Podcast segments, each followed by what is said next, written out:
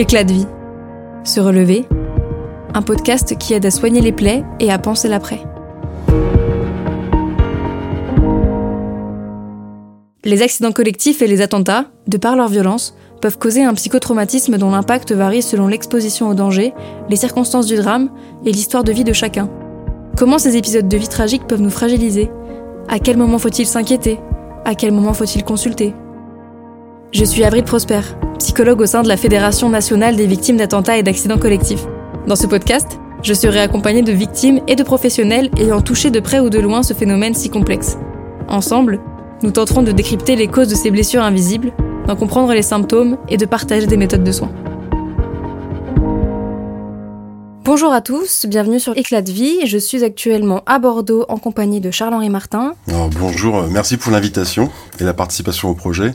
Charles-Henri Martin qui est psychiatre et référent CUMP de la zone sud-ouest et qui nous reçoit dans son, euh, dans son bureau à la cellule d'urgence médico-psychologique. On va pouvoir parler tout de suite de, de ce que c'est. Alors, une cellule d'urgence médico-psychologique, c'est quoi? C'est un dispositif qui dépend de l'aide médicale urgente, donc du coup du SAMU.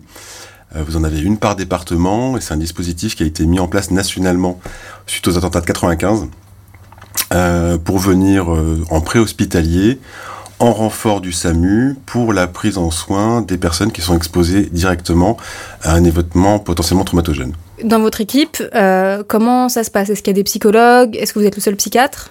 Alors, il y a deux, il y a deux voire trois niveaux. Il y a des CUM dites permanentes, donc avec des, des membres permanents. Par exemple, sur la Nouvelle-Aquitaine, vous avez Limoges, Poitiers et Bordeaux avec des psychiatres, psychologues infirmiers. Alors par exemple pour le dimensionnement de Bordeaux, moi je suis à temps plein, je suis le seul psychiatre. Vous avez deux psychologues et demi, euh, un infirmier et puis un bout de secrétariat. Euh, maintenant on coordonne des volontaires, donc des psychiatres, psychologues, infirmiers qui ont d'autres postes sur les établissements de santé, les établissements publics de santé mentale, qui sont formés à la psychotraumatologie et à l'urgence médico-psychologique et qui interviennent avec nous sur des déclenchements pour les situations euh, déclenchement SAMU. Alors on intervient sur quoi? On intervient sur des situations préhospitalières déclenchées par le SAMU où il y a une confrontation brutale à la mort ou un niveau de désorganisation majeur en lien avec l'événement euh, confrontant. Donc typiquement pour le quotidien, on intervient beaucoup sur des accidents de la voie publique, des accidents d'entreprise, des situations où on trouve, alors on parle d'accidents où la plupart du temps ou très souvent il y a soit nombre de blessés, soit des décès. Et après, euh, on a les situations dites sanitaires exceptionnelles, donc là, de grosses volumétries. Donc là, on est sur des situations peut-être une, deux, trois fois par an. Euh, typiquement, là, de tête, on a eu le féminicide de Mérignac en 2021, qui s'est fait dans un espace public. Il y avait une cinquantaine de témoins mercredi après-midi, avec euh, tir à l'arme à feu. L'auteur a aussi mis le feu à la victime qui est décédée devant plein de témoins. Donc là, c'est de la grosse volumétrie. Et ça, c'est typiquement une mission urgence médico-psychologique. D'accord. Et donc sur ces euh, événements à grosse volumétrie, comme vous dites, prenons par exemple cette personne qui, a... Euh, euh, qui avait une arme et qui a tiré et qui a immolé quelqu'un, vous, vous allez prendre en charge toutes les personnes qui étaient présentes sur le lieu et qui ont été témoins? Bon, on gradue la réponse. En fait, techniquement, si on parle de cette situation-là, si on devait faire un retour d'expérience sur la situation, on est déclenché, on a une astreinte permanente toute l'année.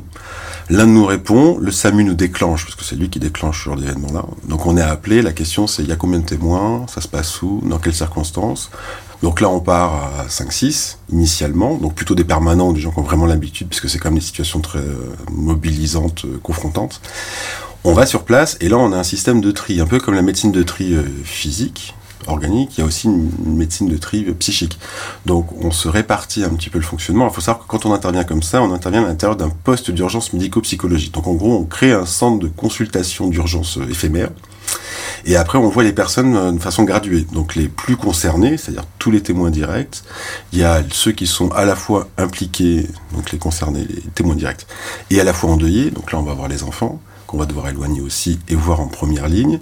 Et après, en seconde ligne, bah, les personnes qui sont un peu plus lointaines au contexte, enfin, à l'événement initial.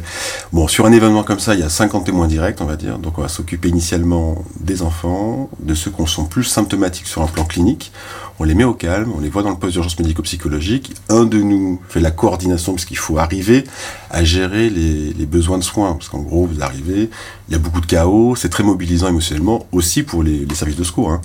Donc faut arriver à faire le tri pour prioriser du plus intense en termes de souffrance vers le moins intense et arriver à dimensionner l'équipe en fonction des besoins. Et après, on met un poste d'urgence médico-psychologique pour 2-3 jours pour voir tous les autres progressivement. Les gens peuvent revenir euh, à la suite d'un événement euh, sur place euh, On est en général, c'est des bâtiments publics qui sont réquisitionnés.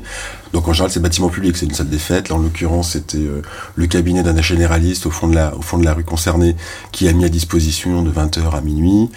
C'était aussi le château du Burg, un espace public qui était à 100 mètres, qui a permis d'excentrer, décentrer un peu, puisque évidemment, la situation s'est passée dans la rue. Donc c'est très exposant, il y a encore des, stigmates sur le goudron de l'événement, donc l'idée c'est de mettre au calme pour pas qu'il y ait d'activation émotionnelle ou traumatique des personnes qui sont pris en soins. On est à l'instant T où ça vient d'arriver, la CUMP se déploie, vous recevez les premières victimes. Qu'est-ce qui se passe? C'est un entretien avec un infirmier ou c'est directement le psychiatre qui voit les victimes?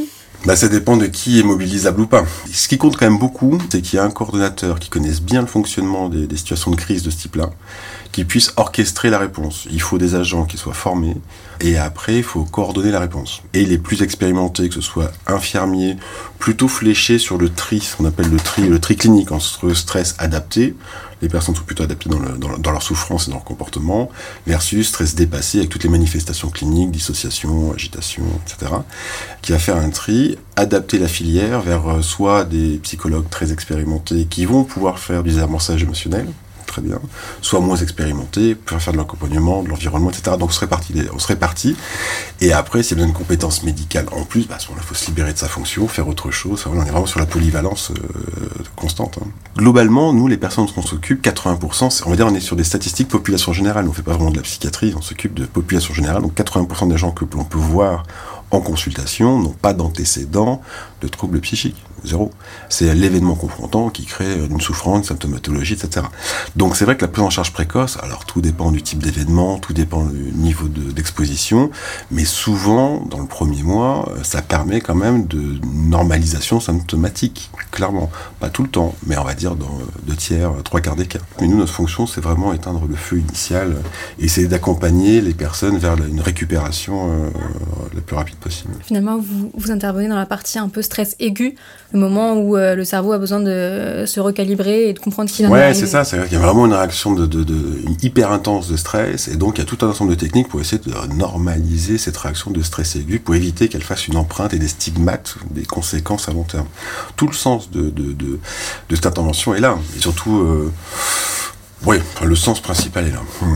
Donc finalement, euh, pour une victime qui vit un événement euh, traumatique sur lequel interviennent les CUMP, euh, dans un premier temps, il y a la prise en charge des CUMP sur le premier ou sur les trois premiers jours. Il y a une trace, j'imagine, quelque part de, ce, de cette prise en charge, un document qui est délivré. Euh, c'est quoi la suite après des étapes pour cette victime? Alors, traces, il y a deux types de traces. Euh, il y a le fait parfois de faire des certificats médicaux initiaux pour constater l'état mental de la personne. Alors, l'état mental, c'est un certificat médical, donc en l'occurrence l'état psychique de la personne, parce que parfois il y a besoin de recours après en, termes de, en termes de dédommagement, justice, il y a des fonds d'indemnisation parfois, etc. Donc ça, parfois on fait les certificats. Il y a parfois un dossier médical. Ça dépend en fait du type d'événement. La plupart du temps, il y a un dossier médical papier. Parfois, quand c'est des grands événements, a des dossiers de soins vraiment. Euh, et on remet de toute façon systématiquement une note d'information qui permet à la personne de savoir comment les symptômes dont elle pourrait euh, qu'elle pourrait avoir dans les jours et les semaines qui viennent, en particulier les troubles du sommeil, les troubles de la concentration, les reviviscences, etc. et les recours qu'elle peut avoir. Donc si les personnes sont peu ou pas symptomatiques et qu'elles sont très nombreuses, on leur remet une note d'information et elles peuvent contacter leur CUMP euh, de leur département, si c'est un événement qui dépasse ou qui inclut des gens qui ne sont pas du, même département, sachant que c'est très simple, hein, pour contacter la CUMP, pour faire le 15. Nous, on les revoit directement. Enfin, nous, euh, la plupart des CUM, c'est comme ça. On voit les personnes en immédiat et après, on va les revoir euh, deux, trois jours après, régulièrement, euh, le temps que la prise en soin fasse son effet. D'accord. Vous, en fait, c'est en attendant qu'il y ait une prise en soin sur le long terme, c'est ça? Bah, non, Vous ne faites pas de thérapie sur le long terme, je pense. Non, mais il n'y a pas toujours besoin de faire des thérapies sur le long terme. C'est-à-dire que non, on est vraiment on est sur la phase initiale, il n'y a pas forcément besoin de thérapie sur le long terme parce qu'on a été exposé à un événement psychotraumatogène. Hein. C'est potentiellement traumatogène. C'est important aussi, hein, c'est pas parce qu'on voit des choses horribles, par exemple, ou qu'on est confronté à un événement sordide, que forcément on va développer du symptôme. Il y a la question de la symptomatologie, de la souffrance, et puis il y a la question euh, plus... Euh, on va dire, de psychologie, de développement personnel, d'acceptation, il y a la question des deuils, etc. Et ça, ça nécessite parfois des plans qui soient quand même beaucoup plus longs, pas forcément très intenses, mais quand même beaucoup plus longs. Donc, il y a un nombre de configurations qui est, qui est, très important. Puis, il faut quand même compter sur les capacités de récupération de, de notre mécanique mentale. Euh, il y a la question de la résilience, c'est-à-dire cette capacité à récupérer un fonctionnement et en absence de toute souffrance, malgré l'exposition à des phénomènes euh, absolument euh, horribles. Bon, ça, ça fonctionne quand même assez bien malgré tout. Hein. Donc voilà, donc nous on est là en recours, on est là en dépistage, on est là pour aider ces mécanismes de récupération, aider la personne à récupérer en lien avec son environnement et ses ressources. Euh, et puis s'il y a besoin de plus, bah ça sera plus. Mais euh, une nouvelle fois, c'est pas c'est pas la règle. C'est clairement pas la règle. Moins ça dure longtemps initialement, c'est-à-dire moins cette phase de, de, de, de détresse péritraumatique ou de dissociation péritraumatique, cette phase très très euh, très intense initiale dure longtemps. Et moins il y a de risques de troubles de stress post-traumatique à distance. C'est-à-dire qu'il peut y avoir une phase de latence où il n'y a rien, il n'y a pas de symptômes, et puis six mois après, tac, il y a les symptômes post-traumatiques. Mais ça, c'est vraiment lié à la phase initiale et la durée de l'intensité de la phase initiale. Ce qu'il faut retenir, c'est que euh, c'est avant tout un dispositif à disposition de la population et des professionnels qui interviennent sur le site en situation euh, de catastrophe ou d'événements impliquant de nombreuses victimes. Donc ce qui est important pour, euh, pour, pour, pour la CUM, ce qui est important, c'est la force du réseau. Parce que finalement, on fait pas tout nous-mêmes. On est primo-intervenant, on est là pour calmer un peu le feu. Euh, et surtout, on est là pour un primo contact euh, et amener des personnes à une espèce d'apaisement et les brancher éventuellement sur des soins, soit pour eux, pour leurs enfants, pour euh, pour leurs sauveteurs, euh, pour éviter le, développement de troubles secondaires. Donc c'est vraiment basé sur le réseau, la force du réseau. C'est un acte de fraternel, de prévention aussi au niveau populationnel. Et après, sur un plan fonctionnel, euh, nous, le dispositif, c'est un dispositif qui est réactif, qui s'adapte toujours à des situations assez différentes, parce qu'on a balayé des grandes, des grandes typologies, mais il y a toujours des nouvelles choses qui apparaissent. Le terrorisme, les féminicides, les méga-feux, le Covid.